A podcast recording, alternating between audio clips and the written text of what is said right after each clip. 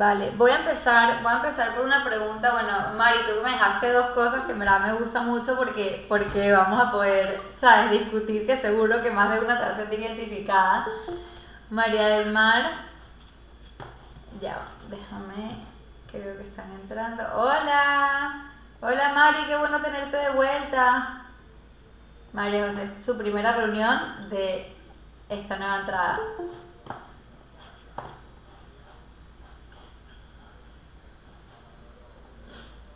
Hola, hola chicas.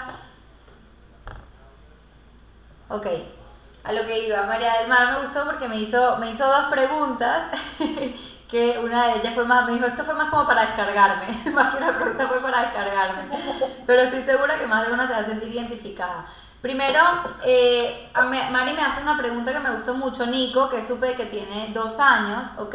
Y me cuentas por aquí que tienen un vecinito con el que juegan, pero que sientes que cuando Nico se junta con este vecinito se pone como un poquito loco, un poquito más eléctrico tal vez, y que como tienen límites distintos, el tipo Nico no se sube a la mesa de la casa, pero este vecinito como que sí, que se trepa en todos lados, entonces que no saben muy bien cómo abordarlo, que tú les has explicado que cada familia tiene sus reglas, pero parece no entenderlo. Y es lógico, es lógico que con esta edad no entienda ese concepto de, ok, en esta familia se hacen las cosas de una manera y en esta otra de otra. Es, un, es algo demasiado abstracto para el niño. Pero la pregunta que yo te tengo es, ¿se sube en la mesa de tu casa el niño? ¿El niño está con sus padres? O sea, tipo, ¿cómo? Porque no me queda claro cómo se desenvuelven los encuentros. Es que, es que por ejemplo, una vez eh, estaban aquí en la casa, por ejemplo, una microfiesta. Y entonces, claro, se llama Orfeas, es griego. Entonces Orfeas se subía por todos lados en las mesas, entonces Nico quería hacer lo mismo. Entonces, ¿Y los padres del niño? Y, los papás, o sea, como que no les causaba conflicto que el niño estuviera subido en la mesa de, la sala, ¿no? Y después se quería subir a la mesa de, de o sea, del comedor y entonces como que como había muchas cosas como que lo detuvieron, pero, pero no es algo que les cause conflicto. Y después un día estábamos en su casa y o sea, se subió a la mesa del comedor, o sea, sin problema, ¿no? Tiene dos años. Tiene dos meses, dos años, tres meses. Es que así pregunto. Sí, sí, sí. Entonces, este, yo dije, ah, pues claro, o sea, ellos lo dejan subirse a todas las mesas pues nosotros a Nico, o sea, le decimos no, uno no se sube en las mesas, las mesas claro. para lo que son. Y, entonces, ese es un ejemplito, ¿no? Pero, pero por ejemplo, en, no sé cómo le digan ustedes, resbaladilla, tobogán, parques, este, o sea, yo una vez tuve un incidente porque, o sea, yo aventándome por el por la resbaladilla, un niño iba subiendo cuando yo estaba chiquita y entonces, bueno, o sea, le di un trancazo, él me pegó Entonces cuando veo que mi hijo dice, quiere subir por el tobogán de esos que son como tubos, cerrados, le digo, no, no, por ahí no se sube, el tobogán es para que te bajes, pero por ejemplo, Orfeas se sube y no le dice nada. Entonces, claro, yo entiendo que, que a Nico, o sea, se le cuatrapean las ideas en la cabeza, ¿no? De, o esta vieja, o sea, le hace yo, es una rara, o qué pasa, ¿no? Entonces yo le trato de explicar y siempre, siempre le, le, trato de decir las razones, o sea, que no es nada más porque se me antojó. Sí, no porque tú, exacto. A ver, aquí hay, aquí hay algo bien interesante para explorar, porque una cosa, o sea, para los niños, y sobre todo un niño de dos años, es muy complicado entender que hay familias que tienen distintas reglas, o sea, ya que por ahí no es un buen punto de partida porque no va a ser muy eficiente, tal vez es una semilla que pueda sembrar, pero que no vas a poder cultivar hasta dentro de mucho tiempo. Después tenemos el tema de los espacios, ¿ok? Entonces, por ejemplo, si tú estás en tu casa, donde tú tienes tus reglas, las cuales Nico respeta porque él está constantemente en tu espacio, cuando vienen otras personas a tu espacio, llámese el amiguito, el primo, quien sea, esas personas se deben atener a las reglas de tu casa. Entonces, ¿qué es lo complicado aquí? Que a nosotros como adultos, lógicamente, nos incomoda mucho ponerle límites a otros adultos. Entonces, si tú tienes un amiguito en casa que viene y el niño se está subiendo a la mesa, lo normal es que los padres noten tu incomodidad, que los padres noten que a ti no te gusta que se suban a la mesa y le digan algo. Que no lo notan, que es válido, porque pueden que no se den cuenta, que no lo tienen ellos integrado, que para ellos no es un problema. no, tampoco pasa nada decirle, oye, perdona, no me gusta que se suba a la mesa porque yo prefiero que Nico no lo haga, para entonces para que él entienda que no es, entonces comunicarle al adulto cuidador de ese niño qué es lo que tiene que hacer. Por ejemplo, y te voy a poner un ejemplo a la, a la inversa. En mi casa, yo no tengo problema con que mis hijos salten en el sofá, saquen los cojines, o sea, eso para mí no representa ningún tipo de problema. Es algo que en mi casa no es un límite porque yo no lo veo como que algo que están dañando el entorno, sino que es una manera de juego que la veo muy sana. Sin embargo, cuando estamos en casa de la abuela, a la abuela no le gusta para nada que le toquen su sofá ni que anden brincando en el sofá. Entonces, claro, si bien en casa yo, o sea, ellos para los niños es más fácil entender cuando hay un lugar donde se puede hacer ciertas cosas y cuando hay un lugar en el que no, muy distinto a que es en el mismo sitio, que a veces sí, a veces no, ¿entiendes a lo que voy? Entonces desde muy temprano, o sea, desde que se empezó a presentar la oportunidad, ya yo le fui explicando a mis hijos, no, a la abuela no le gusta que salten, esta es una regla de la casa de la abuela y hay que respetarla, pero yo como adulta, cuidadora de mis hijos, o sea, no es labor de la abuela decirle a mis hijos que no debe saltar, ¿ok?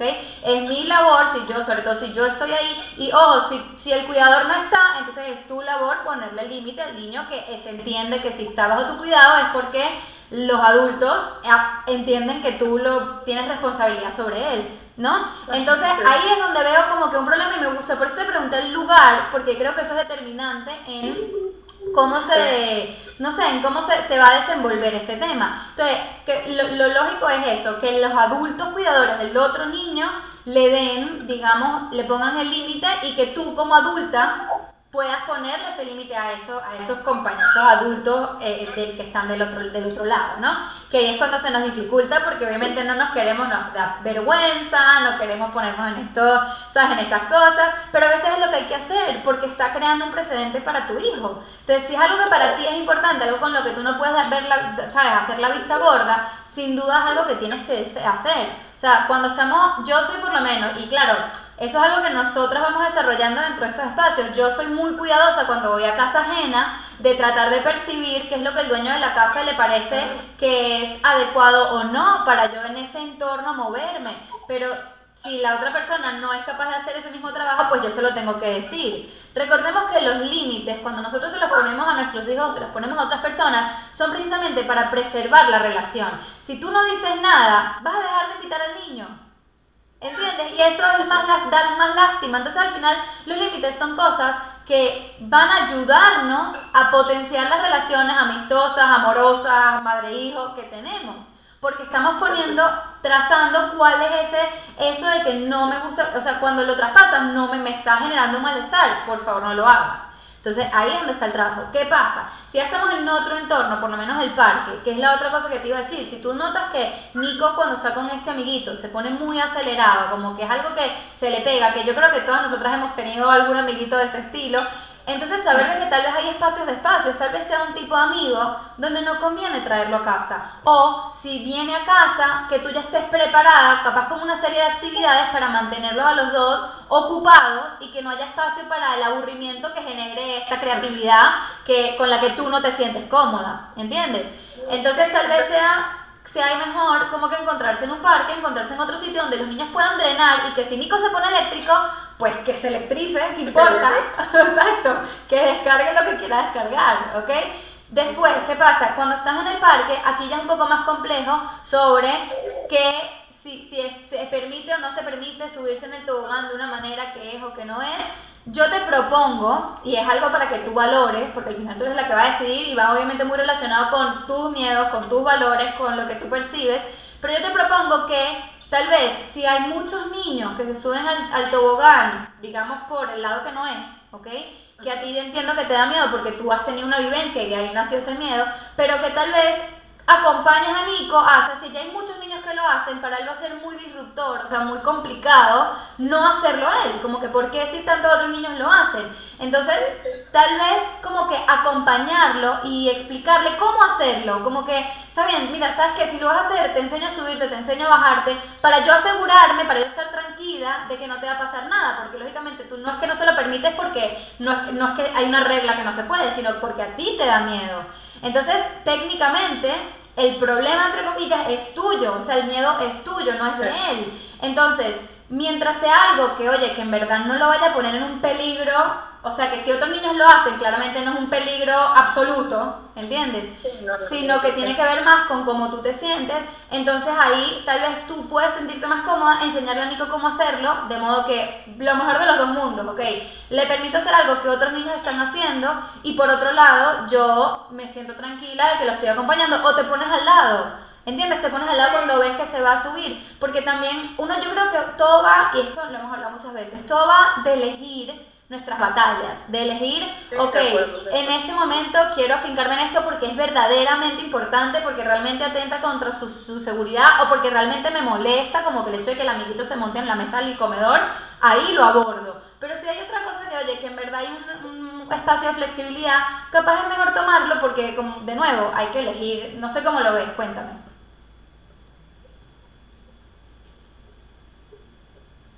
¿Ustedes la ven? Yo, yo estoy aquí. Hola, hola. ¿Me no, se paralizó. Ah, ok. ¿Me ve? Yo las oigo. ¿Me ustedes me oyen a mí? Quiere regresar, pero no fue. María del Mar, ¿sabes qué? Yo soy completamente la otra mamá. ¿Volví? ¿Sí?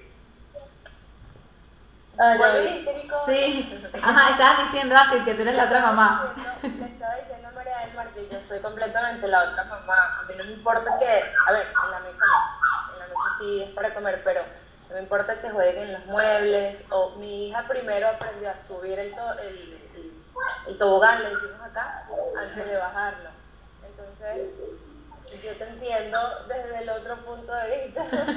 no, y, sabes que, o sea, yo, yo por ejemplo, o sea, la, la mesa, la mesita de la, de la sala, yo digo, pues bueno, o sea, no había nada. Pero cuando se quiso subir a la sala, o sea, al, comedor donde estaba la comida, el pastel, yo decía, pero, pero, pero, ¿qué se Sí, no, en mi casa la mesa también es solo para comer. Y claro, hay, hay, yo creo que también es como un punto en el, en el entender o sea, Nico, Nico no, eh, es, es un cuate súper calmado en, ese sentido. Y, o sea, es todo movimiento. O sea, el control que él tiene de su cuerpo es impresionante, ¿no? Se empezó a caminar a los 18 meses, dejó el pañal al año y medio, algo así. Entonces, claro, tiene un control de su cuerpo impresionante. Él no puede estar quieto. Y eso yo lo entiendo y soy la primera que iba corriendo y todo. Pero de repente digo, bueno, sí, pero, pero, pero en la mesa del comedor y yo, pero de tela. Y claro, cuando estaba en su casa y vi que, que, se subió y que tiró y que movió y que todo el mundo ahí salvando las copas y, y dije, pues, ok, o sea, yo entiendo que para ellos eso no es un límite. Pero entonces, como que de repente me decía, o sea, veo que Nico me voltea a ver con cara de, y entonces la loca de mi mamá, ¿quién no? Y por ejemplo, lo del tobogán, o sea, yo es una lucha que yo traigo, que yo sé.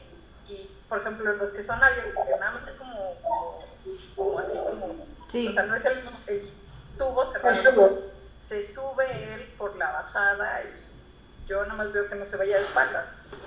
Pero en los cerrados me estresa y yo sé que ese es un issue que yo traigo de un trauma mismo, ¿no?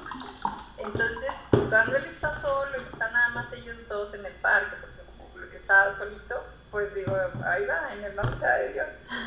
Pero claro, o sea, es que es más un, tema que yo entiendo que yo puedo ser como más control, o sea, más control y, y, ellos son como más libertad y yo lo respeto, pero de repente digo, pucha, o sea, hay lo que te iba a decir. 45 y él se sube, no le dice nada y a mí me estresa que se lleven en la pánico, ¿no? Entonces me cuesta, lo que te quería decir lo que te quería decir es que yo estaba en esa posición, mi hija empezó a caminar a los 10 meses y era incontrolable, era horrible. Y pasó así como hasta los 16. Yo decía, Dios mío, o sea, ella estaba en ese episodio sensorial de que todo lo tenía que hacer moviéndose y para mí era complicado ir a otras casas porque yo sentía que incomodaba. Entonces he tenido muchas conversaciones estas incómodas, donde he tenido que primero, en algunas, con una amiga muy, muy, muy cercana, percibí que le incomodaba porque le daba nervios. Y ella después sufrió de ansiedad y su bebé está pequeña también. Entonces yo limité mis visitas a su casa y mucho más con Sharon. Y cuando iba eran 40, 45 minutos y ya nos íbamos. Y con otra, yo sí percibí que algo incomodaba, pero no sabía qué era. No entendía bien y la abordé y le dije, mira, es que yo en verdad las quiero mucho y yo quería mantener la amistad y le dije, mira, yo percibo que algo te incomoda, pero yo necesito saber qué es para poder acomodarlo. Yo le dije, yo sé que mi hija es súper inquieta, no sé qué, me dice, no me molesta para nada que sea inquieta, pero a mí no me gusta que coman en la sala. Mis hijos solo comen en la cocina, ellos tienen como un mesón y sentados en la high chair. Y para mí era tan complicado porque mi hija no, ella no usa high chair desde hace mucho tiempo.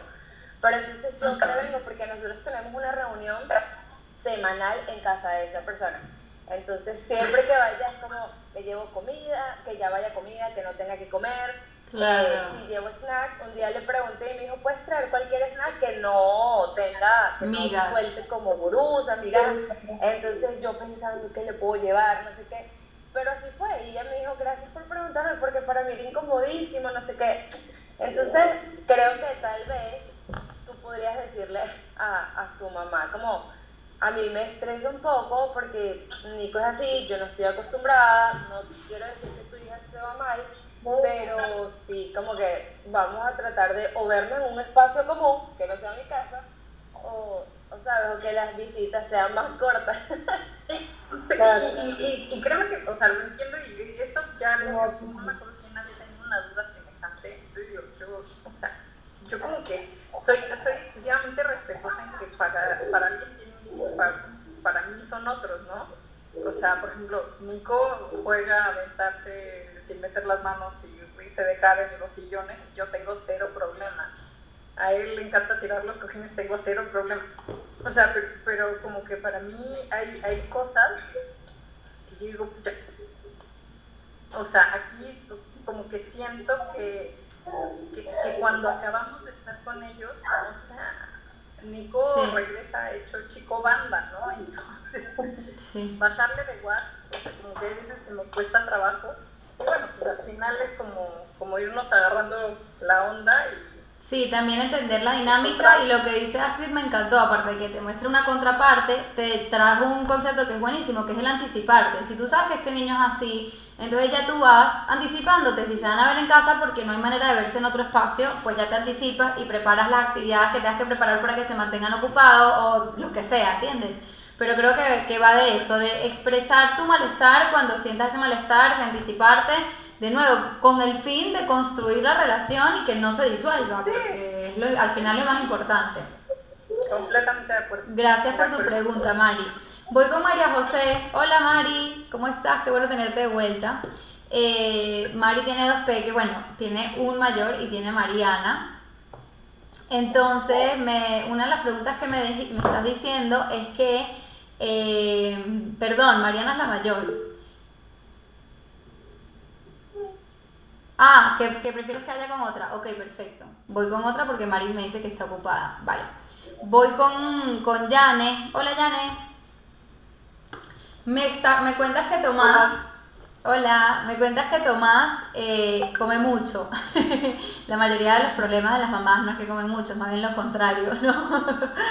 Pero entiendo que sea algo que preocupe porque sí, efectivamente, cuando, cuando están cuando están en esta etapa que a veces nos piden como que otro plato y se lo comen, nosotros decimos, wow, ya va.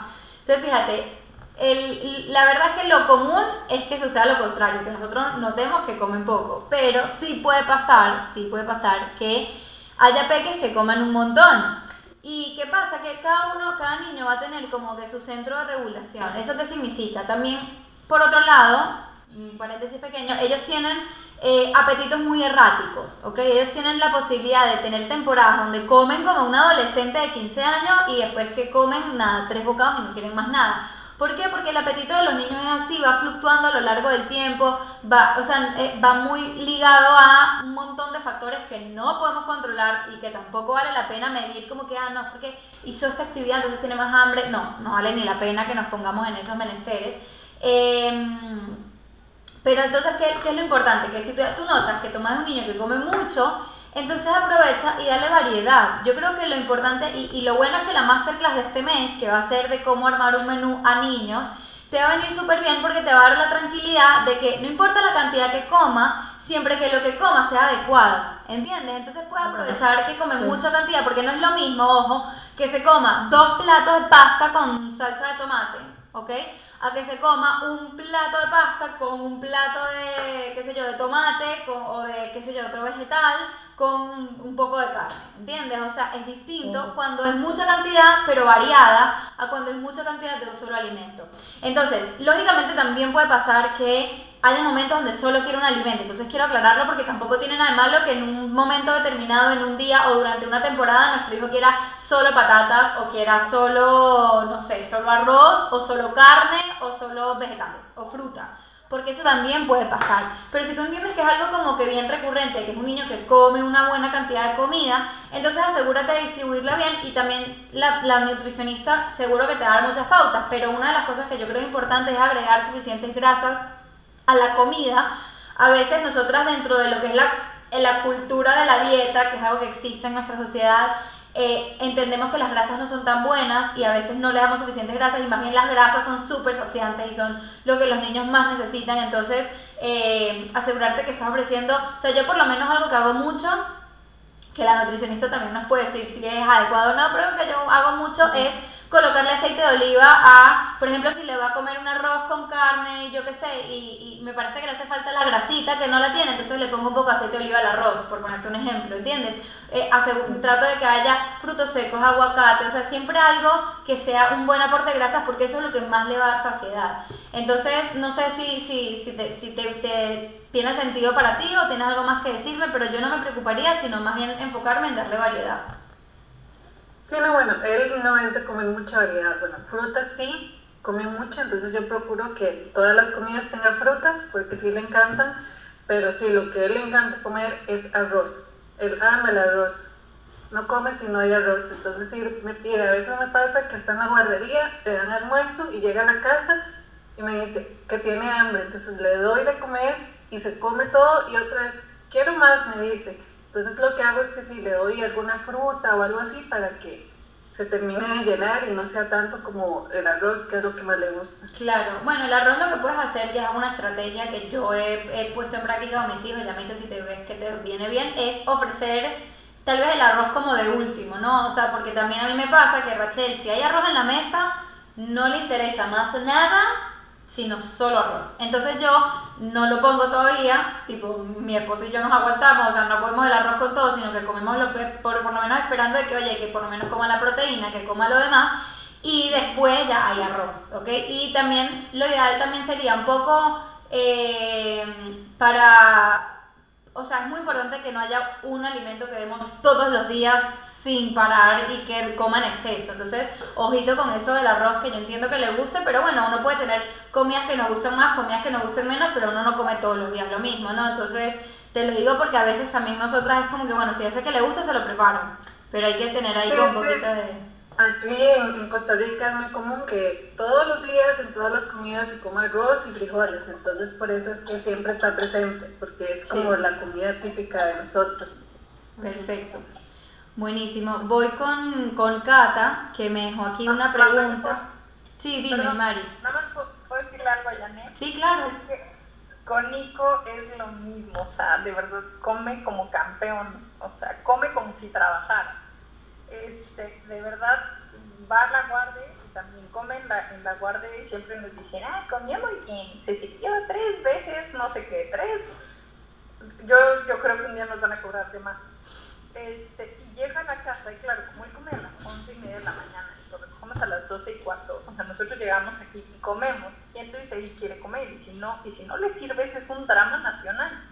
Entonces, yo le pregunté al pediatra lo mismo, porque yo decía, es que lo voy a encebar, o sea, sobrepeso seguro, y me dijo, no, o sea, tranquila, si él tiene hambre, que coma, si ya, o sea, si, si nada más está pidiéndotelo por, por por pedir, no se lo va a comer. Entonces, mientras sea lo que, o sea, no lo obligas a comer ni nada, él va a estar bien y no se te va la mano. Entonces, bueno, esto me relajó y pues, y hay veces que come mucho y hay veces que no come casi nada y entonces, pero el, el pediatra en mi caso a mí me dijo, relájate y todo fluye.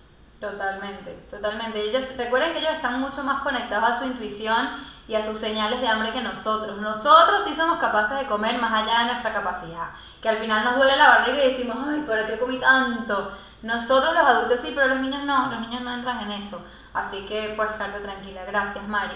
María José, ¿ya estás lista? Vi que te conectaste. Hola, hola. Ok. Ah, no me escuchas, ya, ya. Sí, ahora sí. Ajá. Eh, hola. Hola. ¿Cuántas semanas tienes? Porque ya está. Siete, estoy ya. A punto, a punto. ¿Y tiene nombre tu peque? O peca, no sé qué es. Es niño. Niño. Sí. ¿Y tiene nombre ya? Sí, se llama Juan José. Juan José, me encanta. Mariana y Juan José. Bueno, lo que les estaba diciendo antes, que yo lo invertí. Mariana es la mayor, que tiene dos añitos y tres meses. Eh, me cuentas que, bueno, que todavía haces colecho con la mayor y tienes ahorita esa duda de, ajá, ¿cómo hago cuando llegue el nuevo bebé? Eh, y la otra pregunta, o la otro, el otro comentario que me hiciste es que el tema de las pataletas, que en verdad todo te dice que no, que no quiere bañarse, no quiere cambiarse pañal, no quiere con el papá, no quiere, no quiere, no quiere, no quiere, y yo entiendo que eso puede llegar a ser muy agotador. De hecho, hay una pregunta por aquí que también me la hizo alguien, creo que fue Cata, no, no fue Catalina, no me acuerdo. Ah, me fue Mari. que, fui yo. Sí.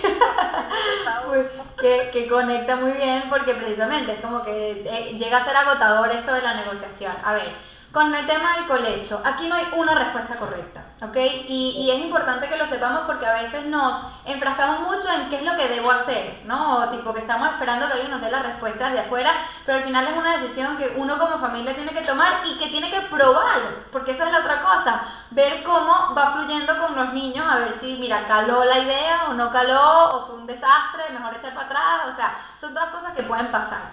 ¿Cómo lo hice yo? Y te lo comparto a modo de referencia, para que tú digas, y si alguna mamá que tiene dos quiere compartir lo que hizo, pues maravilloso.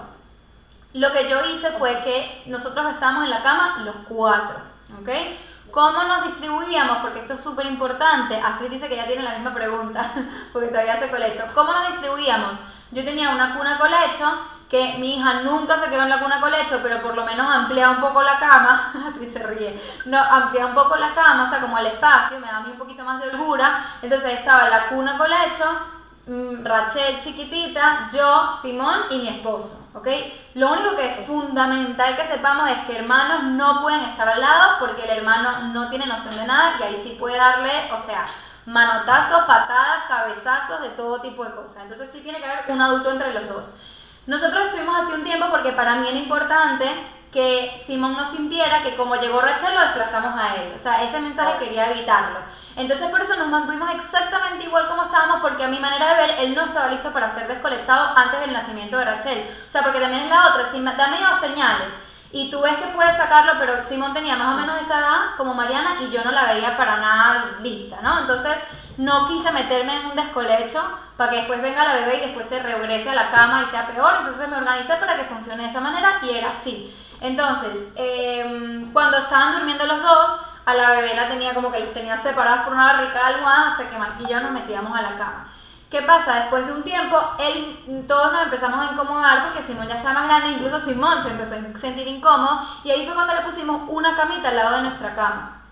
Entonces, de cierta manera, fue una transición muy sutil, porque es como que, mira, vas a estar igual como mi papi, solamente que vas a tener, ¿sabes? Como que tu propio espacio. Entonces, le hicimos todo un show con unas sábanas que le gustaran, con unos peluches nuevos, o sea, para que le causara emoción el querer salir de, de nuestra cama e irse a una nueva y que se sienta como su cama. Y después de varios meses que estuvimos así, que obviamente no era lo más estético, ni era para una foto de revista de habitaciones matrimoniales, pero no importa, una vez que eso, que, que estuvo ya, ahí le lo pasamos a su cuarto, a su habitación. Pero fue un proceso donde íbamos viendo cómo él se iba comportando, íbamos haciendo cambios y veíamos cómo él reaccionaba. Entonces no sé cómo lo ves tú, si es algo que te, te resuena, si te parece bien, porque un poco por ahí, o sea, porque la otra opción es o la empiezas a sacar pero ya, que oye, que es un poco apresurado, o le pones una camita, por ejemplo, directamente. Es que no, de hecho aquí estoy, que te, te, puedo mostrar mi cuarto y te cagas de la risa. O sea, esta es la cama de nosotros, el desorden, perdón, y aquí está la cama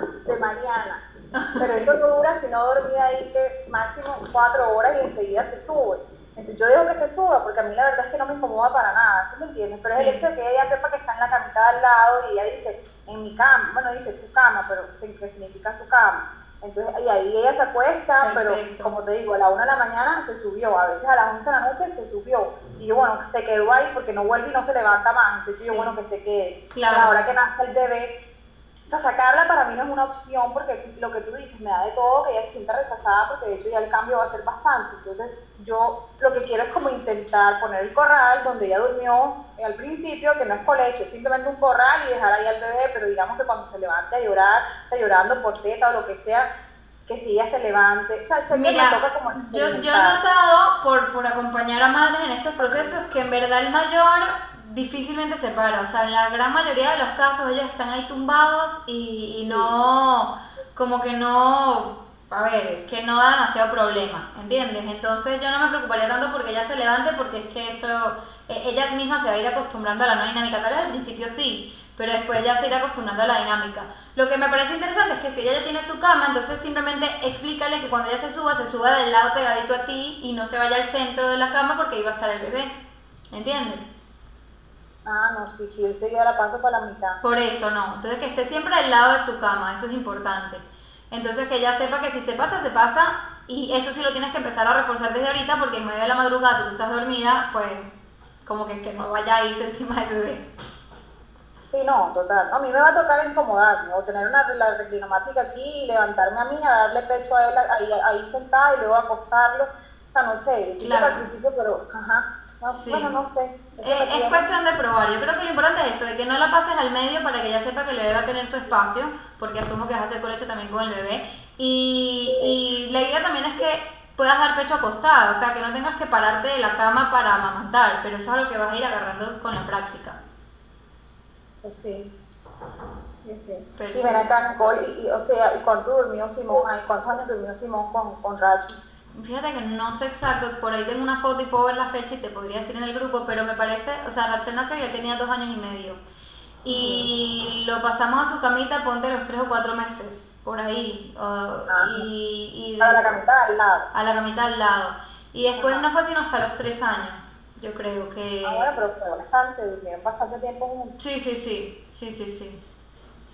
Por aquí dice que ella, que, que le, ella le parece que, ya que se me fue el mensaje, que, que ha escuchado que los, los, niños se incomodan con los despertares y ellos mismos piden tener su propio espacio. También puede ser, es que tantas cosas pueden pasar que de verdad lo único que queda es probar y ver qué sucede, de verdad, porque no queda mucho, mucho de otra, y observar y ajustar.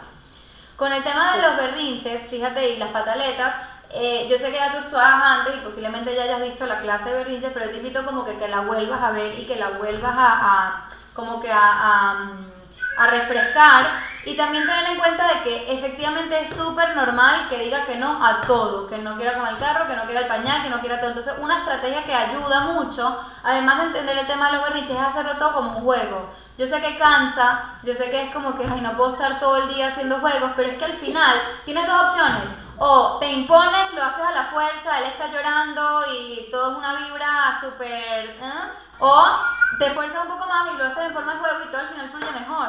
Al final, al final, al final, lo mejor es que sea en forma de juego. Entonces, por ejemplo, si no se quiere cambiar, puedes decirle, bueno, no te cambies, eso también es una alternativa, no te, te cambio después. Y, o te cambio ahorita o en cinco minutos, o quieres que te cambie el peluche. Pero tratar constantemente de hacerlo en forma de juego, y yo sé que, que es cansón, pero es que es tanto más cansón ir en contra de su naturaleza, de verdad.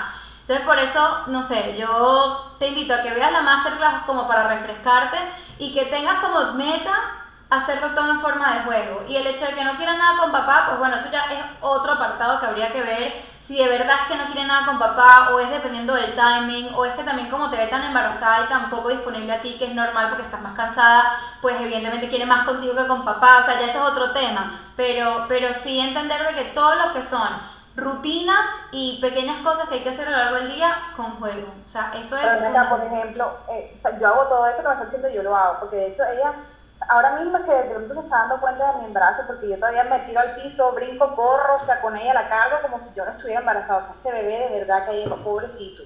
Pero yo lo hago porque todavía siento que puedo.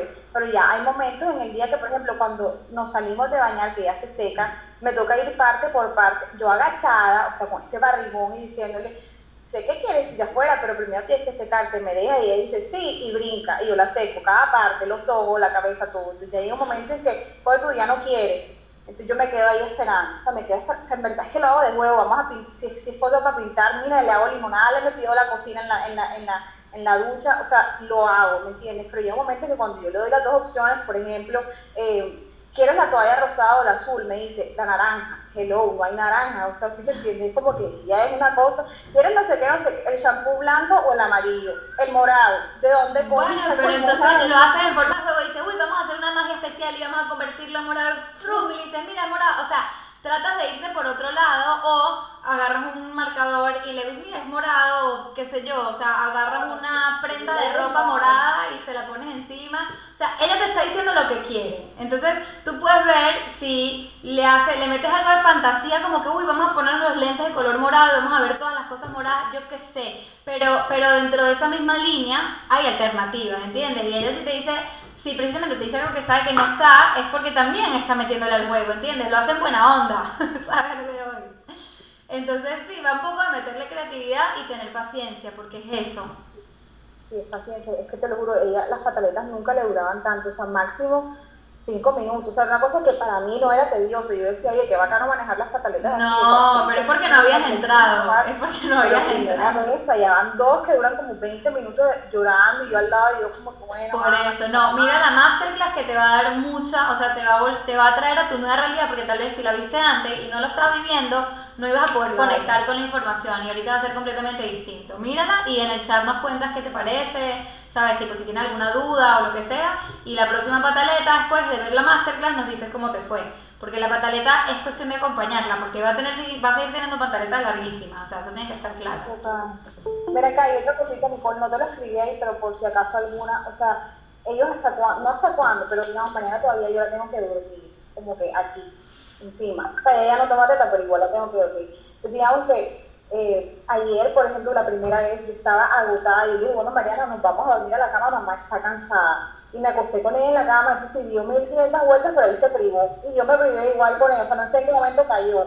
Pero primera vez en la vida que se duerme así, sin yo tenerle que cantar eh, o, o mecerla, porque ni siquiera meciéndola, a ella le gusta que yo le cante y la tenga como ahí abrazadita, porque yo ayer no daba, o sea, después sí. del día de ayer, ayer no daba para más. Sí o sea, cuando se les puede como no entrenar, porque no es entrenar, pero digamos que exacto, que se acueste conmigo. O sea, ellos, claro, ellos, eso en verdad lo puedes hacer desde ahorita. O sea, tú puedes irles como que dando esas directrices de que, que sepa de que, mira, que esto también es una posibilidad, puede ser que te funcione, puede ser que no, la idea es no tener expectativas con el proceso, pero claro que se lo puedes presentar, ¿entiendes? Y decirle, mira, mami está aquí al lado según mi experiencia, por lo menos Rachel, con dos años y nueve meses, todavía no se duerme sola, o sea, tengo que dormir yo.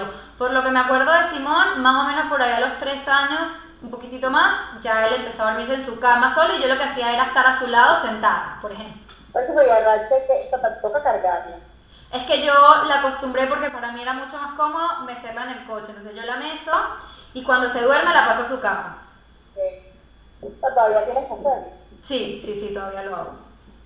Sí, sí, yo también, yo, yo fue por ayer. Todavía lo hago. Y no me molesta. Nada más para, para María José, este, sí, a mí me pasó porque Tomás solo se dormía encima de mí y él es muy grande y muy pesado y ya no soportaba el peso ni nada. Entonces empecé que me acostaba con él en la cama. Entonces, a él le gustaba que yo le cantara, pero yo le cantaba acostada ahí en la cama. Entonces, eh, le decía, no, eh, me decía el sábado, yo no estado, no te abrazo, ven y te abrazo. Entonces lo abrazaba y empezaba a cantarle y empezó a dormirse. Luego ya dije, no, más canciones no. Entonces ya nada más me acuesto, le digo, te abrazo y lo abrazo y me acuesto con él y ya él se va quedando solito. Entonces ya no se necesita cantarle, pero puede empezar así, acostándose y cantándole, pero ahí en la cama. Exacto, o sea, de empezar pueden empezar cuando ustedes quieran, según, o sea, yo en lo personal, que es algo muy personal mío, yo no tengo paciencia de yo acostarme en la cama y ver a, Rachel dándose así para arriba y para abajo. Yo sé que eventualmente va a caer, pero yo no tengo paciencia, entonces yo prefiero mecerla. Pero por eso es que cada una tiene que descubrir qué es lo que le viene mejor, qué es lo que le funciona y por dónde quiere tirar, ¿entiendes? Y es así. Claro, sí, sí, sí. Me encantó la pregunta, gracias Mari. Ok, voy con eh, Astrid, que me dices que con 22 meses todavía Sharon, eh, bueno, todavía no, tiene una época Sharon que come constantemente en las piernas, ¿no? O sea, que no quiere sentarse, que tiene su silla alta, tiene su silla a su nivel, tiene un montón de opciones, pero ya lo que quiere es en tus piernas. Que al principio no te molestaba porque pensabas que era una etapa, pero que ahorita ya, como que, ok, ya me molesta. Eh, entonces, que si es una etapa o no. A ver, puede ser una etapa o no, ¿ok? Puede ser una etapa en la cual sí, mira, por un rato me, me, siento encima de mamá y después por otro rato me siento en otro sitio y todo bien, pero también puede ser que se vaya creando el hábito de que ya su forma de comer sea en tus piernas. Entonces ahí es cuando deberíamos estar atentas. Claro, si es algo que tú no quieres que pase, sí creo que es importante con mucha paciencia, con cero expectativas, ir explicándole cómo a ti te molesta, porque fíjense que aquí ya, aquí es cuando algo se convierte en un límite, que eso en verdad no siempre lo hemos hablado tan expresamente, pero hay, hay cosas que pueden no ser un límite en un momento y convertirse en un límite después, ¿ok? Hay cosas que son muy lógicas, como que, ok, asomarse en la ventana es un super límite, ya está clarísimo, pero hay otras cosas como estas que pueden entrar en lo que parece un área gris, pero en verdad no es un área gris, es un área muy, de, muy, muy concreta. ¿Qué significa esto? Que si yo tengo un, un, una situación que en un momento no me molestaba y ahorita me empezó a molestar, o sea, que está afectándome a mí, eso ya se tiene que convertir en un límite, porque los límites, si recordamos, tienen que estar enmarcados en tres cosas. No dañarme a mí mismo, no dañar a los demás y no dañar al entorno. Si Sharon, sentándote en tus piernas, a ti te genera malestar, por más paciencia que tú tengas y todo, ya empieza a hacer un daño a ti. Es decir, que Sharon sin querer está haciendo daño a otro, está haciéndote daño a ti. Entonces eso ya se convierte en un límite. Entonces aquí es cuando tú de forma muy firme, muy amorosa, con cero expectativas, con mucha paciencia, le vas diciendo, Sharon, me molesta que comas en mis piernas, necesito que estés en la silla, mira, muy cerquita de mami, te pegas así con ella si quieres, pero que sí vayas dándole a entender que no es la manera apropiada de comer porque a ti te molesta, ¿entiendes? Y porque simplemente es algo que no es sostenible en el tiempo. Entonces no es algo que va, o sea, yo sé que todas queremos que las cosas a veces dejen de pasar mágicamente, pero no necesariamente. Hay veces que nosotros tenemos que dirigirlas. ¿Cómo las vamos a dirigir? Obviamente no es como que, Sharon, no, no sé qué, regaño. No, no va de ahí. Va de trabajar con firmeza y amor, pero seguro que hay que, que, hay que orientarlos, ¿entiendes? No sé cómo lo ves. Es buenísimo que me hayas dicho eso, porque yo estaba súper en la zona de, bueno, seguro en algún momento se le pasa. Cuando mi esposa estaba aquí, se la mandaba a mi esposo y que ve con papi, ve con papi. ella se iba y se sentaba con el papá pero me di cuenta que ya estaba evitando comer con ella. O sea, es como que almuerzo cuando me la siesta, cena después que se duerma, desayuno, entonces el desayuno era el martirio porque casi siempre lo hacemos juntas y es como que no quiero eso porque tengo temor de que ella vea que, bueno, va a comer yo sola, entonces mejor no como. Sí. ¿Sabes? Y ella siempre ha sido de buen comer, entonces dije como que bueno, no, ya basta, porque no es solo que se me sienta en mis piernas, sino que quiere de mi comida, así ya ella se haya comido toda su comida. Y ella avisa cuando termina y dice, ya, ok, ya, no quieres más. De los 10 minutos me siento a comer yo y se come la mitad de mi sándwich, la mitad de mi huevo, o sea, yo digo, pero no entiendo. coman a la vez, no le sirvas a ella y después a ti, coman a la vez. Porque voy eso... voy a voy a empezar a, a, hacer eso, a decirle, a decirle que, me, que no me gusta, que me molesta, que esa es su comida y esta es la mía. Y, sí. y como eras haciéndolo consecutivamente. Cuéntame, Mari. No, es que Mariana es igual, o sea, digamos, ella, ah, bueno, era igual. En un momento lo quiso hacer que me quería dar a mí la comida también. Y yo sí le dije, a mamá no le gusta, mamá come sola, así como tú comes sola con tu tenedor o sea, de una, porque a mí me perturba que me quieran dar la comida, o sea, me siento como que no. Y eso enseguida, en cambio, el papá a veces la deja y yo le digo, bueno, papá le gusta, a papá se la puede dar y a veces se la da. Pero ella ya sabe que conmigo ni me ve. Igual, exacto, comemos todos juntos, pero sea, que no tiene nada malo decirle que no. Claro, que no De hecho, decírselo bien y, y, yo creo que ellos entienden, bueno, la mía entendió, la verdad. Sí, sí, total. Sin duda lo tienes que abordar porque no es la forma y creo que también va a ayudar a que establezcas una dinámica más sostenible. O sea, que tú le des de comer a ella y después comas tú, no es como realmente funciona el mundo. O sea, tipo, uno come a la vez. Entonces, o coman las dos y lo que puedes hacer es anticiparte, que eso también siempre viene muy bien, y pones un poco más de comida en tu plato, porque sabes que ella te va a quitar, entonces le das de tu plato, por ejemplo, para que ella se quede tranquila. Lo que se me ocurre que puedes hacer es que antes de decirle que no la próxima vez, tipo que la siguiente vez que coman, ella se siente en tus piernas y tú le digas, mira Shannon, ya esta es la última vez que mami te va a dejar sentar en las piernas porque en verdad mami le está molestando mucho. O sea, como que, que la dejes una última vez, se lo advierta, o mira, ya después de unos días, o no sé, lo que tú prefieras, eh, le, le, ¿cómo se dice? Le dices que eso va a pasar, ¿entiendes? Para que no le caiga como de sorpresa y se ponga más, tipo, que quiere más. Me encantó. Buenísimo, gracias Nicole. Oye, tengo una última pregunta, sí. después de que termines con todas, me puedes avisar y yo creo. Sí, sí, perfecto, perfecto. Voy con Eri y con Kata, que no están aquí, pero se quedan a escuchar la grabación. Erika me comenta que se va de viaje y que ella todavía da pecho y que Mersa, que tiene 26 eh, meses, tiene dos añitos, se duerme todavía con ella y con la teta y todo, entonces que no sabe qué hacer cuando se vaya durante estos días, si tiene que adelantarse y como que empezar a quitarle la teta para dormir porque se va. Yo creo que depende. Si la idea es como que mira, ya estoy lista para que mi hija deje de dormirse con la teta, pues podemos perfectamente empezar el proceso, de modo que cuando te vayas de viaje ya esté más o menos instaurado y que cuando vuelvas se mantenga con el no se duerme con la teta. Si en verdad ese no va a ser el propósito, pues al final no vale la pena someter a Mersa a un proceso solo por dos días para después que después vuelva todo a la normalidad. Yo creo que es mejor que, bueno, que si le vayas avisando con anticipación, le vayas diciendo, mira, Mersa, esto va a pasar, mami no va a estar para dormir, aquí me preguntas, eh, eh, ¿será que con, el papá se va a dormir sí o sí si yo no estoy? O sea, puede que sí, puede que no. O sea, hay muchas cosas que pueden pasar. Hay niños que reaccionan de forma muy distinta. Hay niños que cuando no está mamá lo tienen clarísimo y simplemente se duermen y el papá te dice, no, no fue maravilloso. Y hay otros que no, que se largan a llorar porque no están acostumbrados. Entonces, un poco de hacerle entender a Mersa dentro de lo posible lo que va a pasar.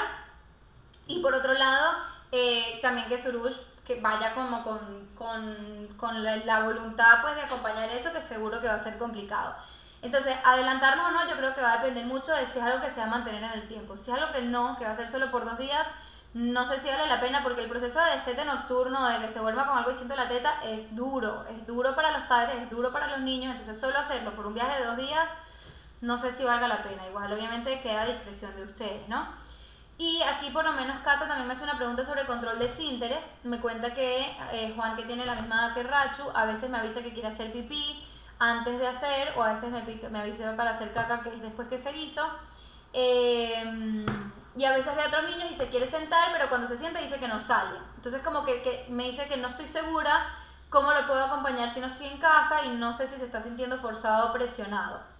Entonces, la idea, si tú no estás en casa y hay otra persona que está cuidando a Juan de Dios, es que, y esto aplica para todas, si ustedes entran en un proceso de control de finteres, todo el universo del niño tiene que estar alineado si en el, lo cuidan en el cole, o lo cuida la abuela, o lo cuida la nana, o lo cuido yo, todos tenemos que estar alineados en que estamos en el mismo proceso y que estamos llevando el proceso de la misma manera. Si la estrategia va a ser dejarlo sin pañales porque ya, no sé, nos parece que ya está controlando, pues en todos los, los entornos lo dejamos sin pañales y todos los adultos cuidadores están alineados en cómo está llevándose el proceso. Si es que a veces es pañal o a veces es ropa interior, también, o sea, eso se va como que lo que, lo que ustedes observan es lo que, se, lo que tiene que trascender. Entonces, claramente tú no lo acompañas si no estás en casa, pero otra persona sí. Otra persona tiene que acompañarlo y con esa persona te tienes que poner de acuerdo sobre qué es lo que quieres hacer durante el proceso. Y en cuanto a las señales de que a, veces avisa y a veces no, y que cuando se sienta no sale, eso es perfectamente normal. Eso significa que está en el proceso, pero que todavía le falta. Hay simplemente que darle chance, que tú, cuando él te pida, que tú lo sientas y después no haga, no es una señal de que lo estás presionando, es una señal de que ya puede reconocer, ya puede retener, pero que no está listo para soltar en el inodoro. Y eso también es válido, eso es parte del proceso. Así que en ese sentido puedes quedarte tranquila porque mientras sea algo que él te pide y que después es simplemente que no hace, pues que no pasa nada, ¿ok? Eh, antes de pasar con Astrid, que me habías pedido para antes de irnos que querías decir algo, si quiero retomar a María del Mar, que me había dejado otro comentario y su descarga que me dejó en la cuesta. que ella me, pregunta, me da mucha risa, me dice, hay etapas locas durante el desarrollo de los niños. o sea, yo entiendo que hay rasgos madurativos y todo esto, pero es que siento que estamos en una etapa donde todas y cada una de las cosas que hacemos se vuelven caóticas. Eh, todo lo que habíamos superado de repente se vuelve a, a, ser conflictivo. Los dientes, la siesta, bañarse, ahorita todo es un problema y estoy muerta de cansancio de negociar. Efectivamente, es, es normal, es normal que los niños tengan fases y que ellos se ven influenciados por cosas que nosotros no siempre podemos percibir. O sea, ellos pueden estar influenciadas por la temperatura, por el ambiente, por, por el, no sé, algo que vieron en la escuela que nosotros no sabemos de dónde salió, pero se ven influenciadas por eso y por eso pueden tener como comportamientos erráticos. Me cuentas aquí que hubo algo como un poco triste en México y que puede ser que tú seas la desbalanceada. Y sí, efectivamente, cuando nosotras tenemos algo que nos afecta emocionalmente, hay un concepto que a mí me encanta, que es de la autora Laura Goodman, que ella explica cómo los niños son seres fusionados, ¿ok? Esta es una, una, una psicóloga, que es una crack, que por cierto, Erika, que vas a estar escuchando esta grabación, Erika está haciendo un curso con ella, eh, ella habla de cómo los niños son seres fusionados. ¿Qué significa esto? Que todo lo que la mamá siente, el niño lo siente, todo. Es, como que si, si, no sé, es como que si, e, e, es tan, tan evidente esta fusión que es como que si nosotros pretendiéramos que haga calor y que el niño sienta frío. O sea, el niño va a percibir todo lo que nosotros sentimos, aun cuando pongamos nuestra mejor sonrisa y nuestra mejor cara, lo va a sentir. Entonces, claro, si hay algo que tú estás sintiendo, que oye, que te tiene desbalanceada, que te está afectando a nivel emocional, que es normal, eso va a pasar a lo largo de nuestras vidas más de una vez, ellos lo van a percibir y pueden tener esas reacciones, que pueden tener como que esos desbalances. Entonces va un poco de, eh, primero trabajar nuestra propia emoción, también como que tratar, porque ellos, hay una frase que me encanta que es que los niños, los niños hablan lo que las madres callamos. Entonces como que si nosotros tenemos una emoción que la tenemos ahí y no la estamos gestionando, no la estamos trabajando, no la estamos ni siquiera trayendo a la conciencia, sino que la oprimimos ahí, la reprimimos como para ya, no quiero sentir, no voy a estar triste, esos mensajes que nos damos, es peor, porque entonces el niño lo manifiesta. El niño manifiesta aquello que nosotros no estamos manifestando. Y también pasa que cuando el niño nos, nos percibe a nosotras que estamos mal, y, y, y, y, nosotras como que actuamos normal, pero en verdad no estamos normal, eso para, para ellos también es un conflicto tremendo. Entonces un ejercicio que a mí me gusta mucho invitar a las mamás a hacer y que yo hago mucho es el de contarles a los niños lo que está pasando, en mayor o menor medida. Decirle, oye Nico, quiero, que, quiero contarte algo que me está pasando, mamá se siente ahorita un poco triste por esta y esta razón, si es que le quieres compartir la razón o no. Quiero que sepas que puedes quedarte tranquilo, que no, no está pasando nada malo, simplemente es que mamá se siente triste. ¿Qué pasa? Que eso ya le, a él le da coherencia. ¿Por qué? Porque él ve algo y percibe algo y escucha algo de ti y es todo igual, entonces esa coherencia les da paz por el contrario, si nosotros estamos en, una circunstancia donde estamos mal, vamos a poner algo bien fuerte, una pérdida de un ser querido, falleció la abuela, o sea, algo muy, muy fuerte. Y el niño percibe, o sea, el niño se da cuenta, porque ellos no son tontos, se da cuenta que estamos mal, que el ambiente emocional es distinto, pero decimos, no, mi amor, no pasa nada. Discrepancia. Eso a nivel del niño es, o sea, caos absoluto mental y emocional. Cuéntame, Mari. Es que, o sea, tengo cero problema en contarles. Mi primo falleció, o sea, 49 años, dejó a dos niños, y el día que yo me enteré, o sea, por supuesto que cuando me dijo mi hermana, o sea, yo, o sea, mi reacción, o sea, sí grité y me puse a llorar, o sea. Y entonces llegó Alex con Nico, porque Nico se vino a acercar, entonces yo le dije, le, empezamos a explicar. Este, le dije, yo tranquila, estoy bien, nada más que eh, pasó algo triste y después le explicamos.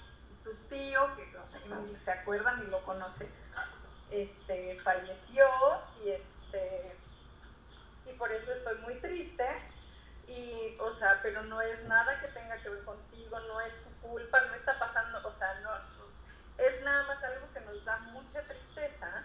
Y pues claro los dos estábamos llorando y lo tratamos de explicar así directo no o sea murió alguien lo entiende o no lo entiende, ahí ya no sé muy bien cómo, pero, pero se lo dijimos. Y entonces, claro, o sea, se lo dijimos esa vez, pero yo he estado tratando como de hacer un, un, como análisis de, de, qué es lo que siento yo. Y al final es como, ayer llegué a la conclusión que lo que tengo es que estoy como enojada con la vida, con quién sabe quién, porque se me hace muy injusto que él se haya ido, que dos chavitos tan chiquitos se hayan quedado sin papá, que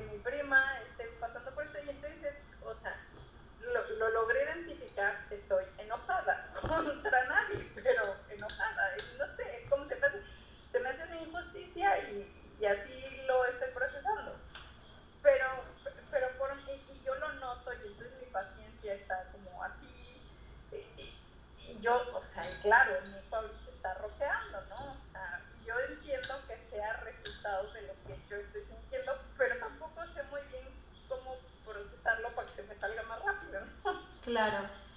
La respuesta siento mucho, lamento mucho que lo que pasó con tu primo y a ver, la, no hay forma de salir, o sea, o, más bien la forma de salir es a través.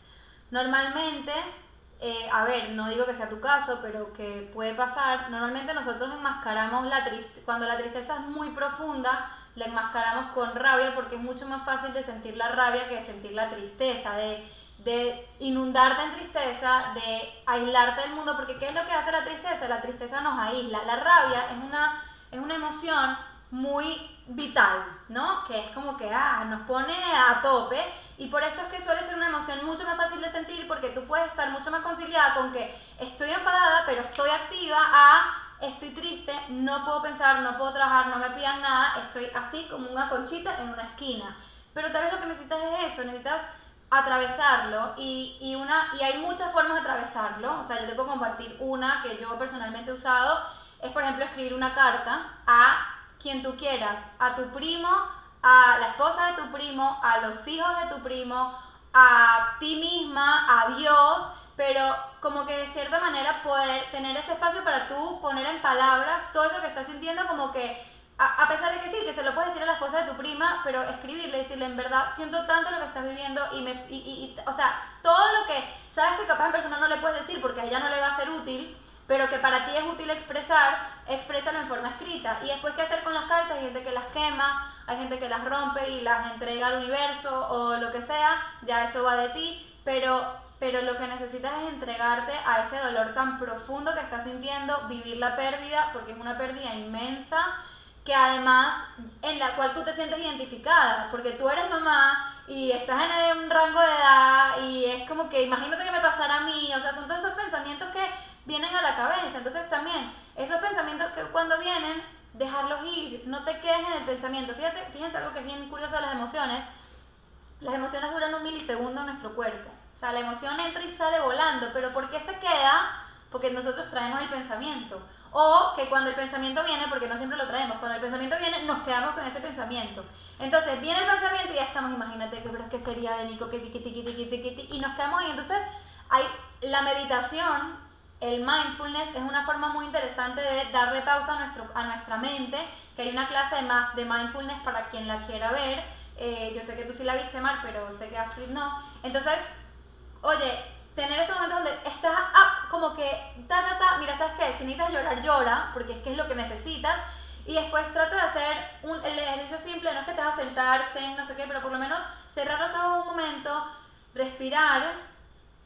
Te puedes tener, crearte un mantra como que lo que le pasó a mi primo no me tiene por qué pasar a mí. O sea, como que para desligar y, y traer a la realidad el pensamiento, porque el cuerpo siente los pensamientos como si fuesen reales. O sea, Sí, yo por lo menos, yo no puedo ver películas de, de acción, de secuestros y tal, porque es que ya mi cuerpo siente que eso lo estoy viviendo yo. O sea, no puedo ver ese tipo de cosas. Entonces, claro, cuando tú traes un pensamiento, tu cuerpo lo siente tal cual como que si te está pasando ahorita, como que si fuiste tú la que está viviendo la situación de tu prima. Entonces, cuando ese pensamiento venga, respira, no lo niegues, no lo reprimas, como que dile, sé que estás ahí y te dejo ir y sé que lo que le pasó a mi primo no me tiene por qué pasar a mí o lo que le pasó a la esposa de mi primo no me tiene por qué pasar a mí.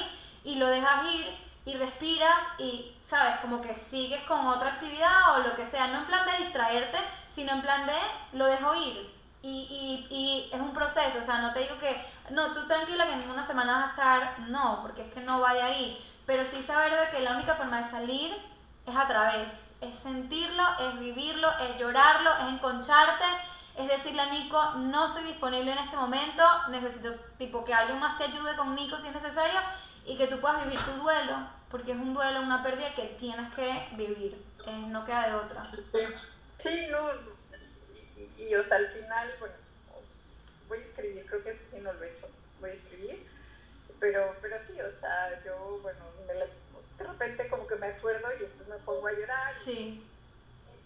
Y, y de verdad, o sea, es cuando te estaba escribiendo todo, o sea, acabé y dije, ah, no, ya solita ya entendí qué está pasando, ¿no?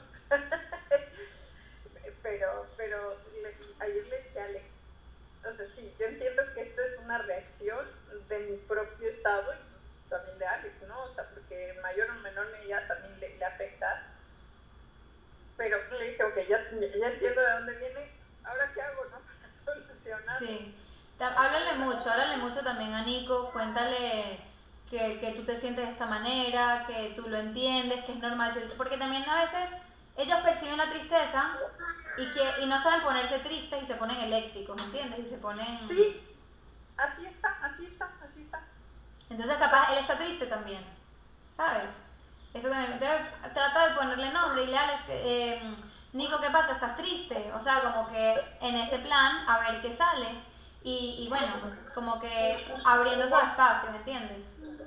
Y de verdad que lo siento mucho, de verdad que lo siento mucho y pues nada, tiempo y darle, darle, darle tiempo. Cuéntame, Astrid. Bueno, para, eh, rapidito, es súper tonto, pero Ay, está de más pedir una recomendación. Astrid, ¿tú quieres decir algo primero? Es que no sé cómo funciona esto, yo pensé que eran como todas las preguntas, entonces no sabía cuándo o sea, mi En la es que en la encuesta no vi, ¿tú dejaste una pregunta en, tu en la encuesta? Sí. No la vi. No está La dejé hace tiempo ya. Cuando dijeron el primer recordatorio. Por, No, porque, ok, ya, pero pequeño paréntesis. Hay dos cosas: está el podcast y está en la reunión. Entonces, yo mandé la, se manda la encuesta para el podcast y todas las preguntas yo las respondo en el podcast, que posiblemente lo haya respondido ahí.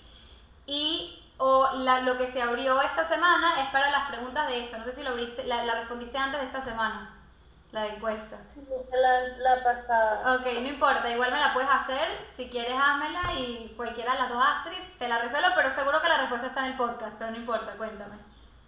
Ah, perdón. No, no, tranquila, cuéntame. No, lo que me pasa con Lucas, él tiene 16, casi 17 meses. Y no le puedo cortar uñas, cepillar dientes, limpiar oído, eh, cortar cabello, nada, o sea, todas esas, esas cosas de como de higiene, eh, eh, lo de cepillar los dientes, la única manera que hemos conseguido es ponerle Baby Shark en el teléfono y como que hipnotizarlo y mientras tanto cepillarlo así rápido para que lo que él aguante, porque si no la pelea es horrible, horrible. Lo del pañal igual, o sea, o lo hago muy muy rápido o le tengo que poner algo en, la tele para que se distraiga y yo poderlo manejar. Entonces no sé cómo, porque lo he tratado en forma de juego, lo he tratado como que hacerlo rápido, pero es que no se deja, o sea, no se deja agarrar. Y yo tampoco lo quiero forzar porque eso es algo que es su cuerpo. Y yo, yo entiendo que tengo que respetar que a él no le guste estas cosas. Pero claro, cuando es limpiarles oídos y cortarle uñas y cabello, y ahorita aquí todo está en lockdown, pero ya van a abrir las peluquerías y quiero buscar una porque se tiene el pelo. Sí, sí, sí. A ver, justo, ya me acuerdo tu pregunta y sí, definitivamente la respondí en el podcast. Te contaba que yo, mi experiencia era que Simón, por ejemplo, tampoco le daba mucho miedo cortarse el pelo, era algo que le afectaba mucho. Entonces se lo cortaba yo medio como podía y aguantaba lo máximo posible para ir haciendo más esporádicas los cortes. Y con todo lo demás con respecto al cuerpo, efectivamente, aquí hay que como que conseguir un balance. O sea, por un lado está el tema de que es su cuerpo y hay que respetarlo porque sí, pero también por otro lado hacerle entender cuando hay cosas que hay que hacer por su salud y por su bien, ¿entiendes? Entonces, con la masterclass de, salud bucal, mírala, yo sé que, que, yo mando en estas reuniones un montón de tareas, pero, pero específicamente si tienes problemas con los dientes, que en verdad es importante porque es un tema caries y tal, te recomiendo que la veas porque ahí hay muchas estrategias antes de llegar a lo que te voy a decir. Que lo que te voy a decir es que hay un momento donde les tenemos que decir, mi vida, esto va a pasar sí o sí, ¿ok? Entonces, claro, Lucas está muy pequeño, tiene 17 meses, está muy pequeño para entender eso. Entonces, la distracción va a ser tu mejor amiga, o sea, la distracción es lo más, es como que lo que más tienes que usar Entiendo que tengas que tirar a veces de pantallas, lo ideal sería usar otro tipo de distracciones, pero si no puedes, pues tampoco pasa nada. Pero seguirle reforzando, o sea, como que no ir directo a la pantalla, sino bueno, como que tratar y que sea el último recurso, pero, pero como que en ese sentido, tipo ir yendo mucho de la parte de, de distraerlo, de hacerle un juego, de ir poco a poco, de tal, y en ese sentido también eh, irle reforzando que hay cosas que hay que hacer. Él no lo va a entender, pero es algo que tú estás sembrando para el futuro, ¿entiendes? O sea, hay muchas cosas que son como que nociones que tú les vas a ir diciendo para que él vaya entendiendo de qué va la movida, porque lógicamente tiene que pasar que se tenga que cambiar el pañal o que se tenga que cepillar los dientes, ¿entiendes a lo que voy? Por aquí la otra Astrid está diciendo, sí, en efecto la respuesta está en el podcast, porque seguro ya lo oyó y escuchó tu pregunta. De todas maneras, no, no, no, para nada, para nada, quédate tranquilo. estaba escuchando el podcast desfasado, porque es como, o sea, no, eh, no sabía que era como semanal. Es mensual, es mensual, es mensual.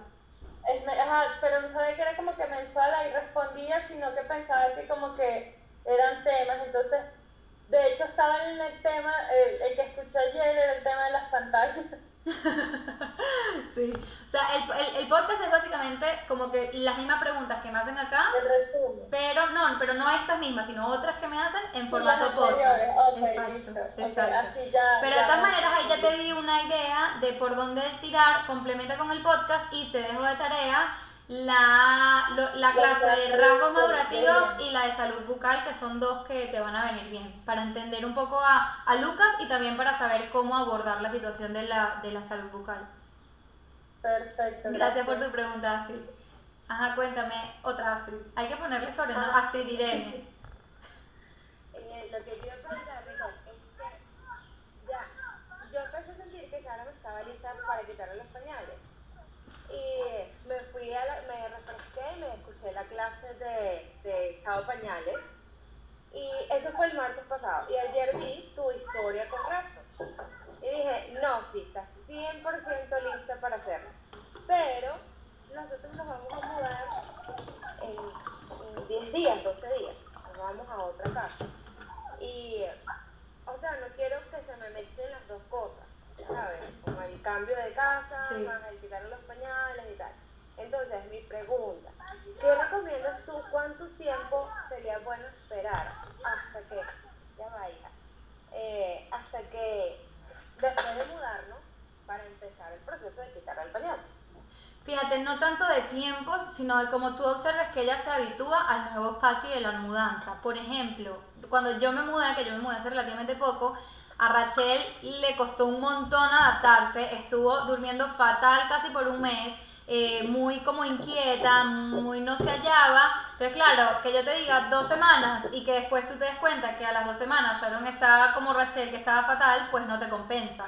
¿Entiendes? Entonces, eh, yo te diría por referencia, como que bueno, dale dos semanitas, pero que no son dos semanas como que a las dos semanas empieza, sino que dos semanas para observar.